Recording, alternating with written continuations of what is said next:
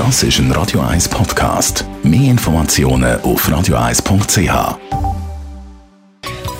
Der Konsumententipp auf Radio 1 präsentiert von comparis.ch, einem führenden Schweizer Internetvergleichsdienst. comparis.ch na, vor ein paar Jahren war der Fall ja klar gewesen, wenn man einen Computer braucht hat, den man überall kann mitnehmen kann, dann hat man sich für einen Laptop entschieden. Jetzt gibt es aber immer mehr natürlich auch Tablets und äh, die haben ordentlich Power. Jean-Claude Frick, Digitalexperte von Comparis. Kann ein Tablet einen Laptop ersetzen sozusagen? Ja, vor ein paar Jahren wäre das definitiv noch kein Thema gewesen. Tablets, das ist mehr das Tool gewesen, das man auf dem Sofa braucht, um zum Beispiel während dem Netflix schauen, ein bisschen in sozialen Medien surfen oder so. Inzwischen ist es aber so, dass ein Tablet ein vollwertiger Computer ist, vor allem ein bisschen die teuren und dort vor allem das Apple iPad Pro. Das kann definitiv ein Laptop ersetzen. Auf was muss ich dann speziell schauen, wenn ich jetzt eben doch mich für ein Tablet entscheide anstelle von einem Laptop?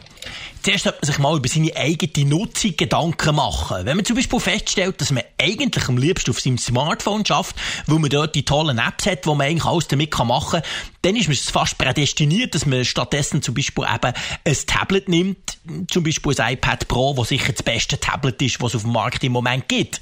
Wenn man hingegen ganz viele spezielle Tools hat, wenn man zum Beispiel sagt, ich brauche unbedingt das eine Programm und das gibt es nur auf Windows 10, ja, der führt keinen Weg daran vorbei, dann braucht man einen Laptop oder zumindest einen sogenannten Convertible. Das sind die Windows-Laptops, die man auch so ein bisschen als Tablet kann brauchen kann, wo man zum Teil sogar Tastatur kann abnehmen kann. Was ist der Hauptvorteil von einem Tablet gegenüber einem Laptop?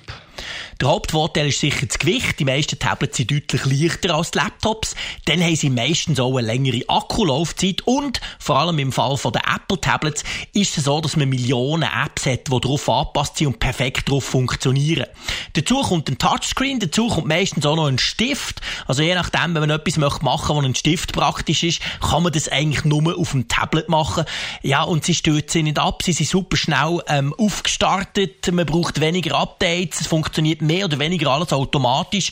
Also auch für die Leute, die sich eigentlich nicht mit ihrem Computer auseinandersetzen wollen, die nicht umkonfigurieren wollen, für die ist ein Tablet definitiv die richtige Wahl. Aber jetzt gibt es ja doch auch die andere Seite, dass es nicht für jeden das Richtige ist.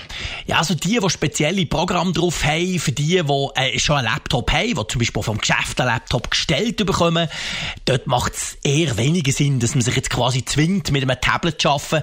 Auch für die, die ihren Workflow nicht ändern wollen. Also für die, die sagen, hey, ich weiss genau, wie ich meinen Mac oder meinen PC muss bedienen, ich kenne mich mit der Maus aus. Das ist genau so, wie ich möchte arbeiten. Für die macht es ebenfalls keinen Sinn, weil wenn man seinen Laptop durch ein Tablet ersetzt, kann man zwar praktisch gleich viel machen, zum Teil sogar mehr, aber man muss sich umgewöhnen. Also die Bedienung ist anders und zum Teil auch, wie man zu etwas kommt, was man macht, ist anders. Man muss also, wenn man auf das Tablet wechselt, auch bereit sein, seine Gewohnheiten ein bisschen umzustellen. Der Jean-Claude Frick, Digital-Experte von Comparis, ist das zum Thema Laptop oder Tablet. Was macht mehr Sinn? Radio 1 Das ist ein Radio 1 Podcast. Mehr Informationen auf radio1.ch.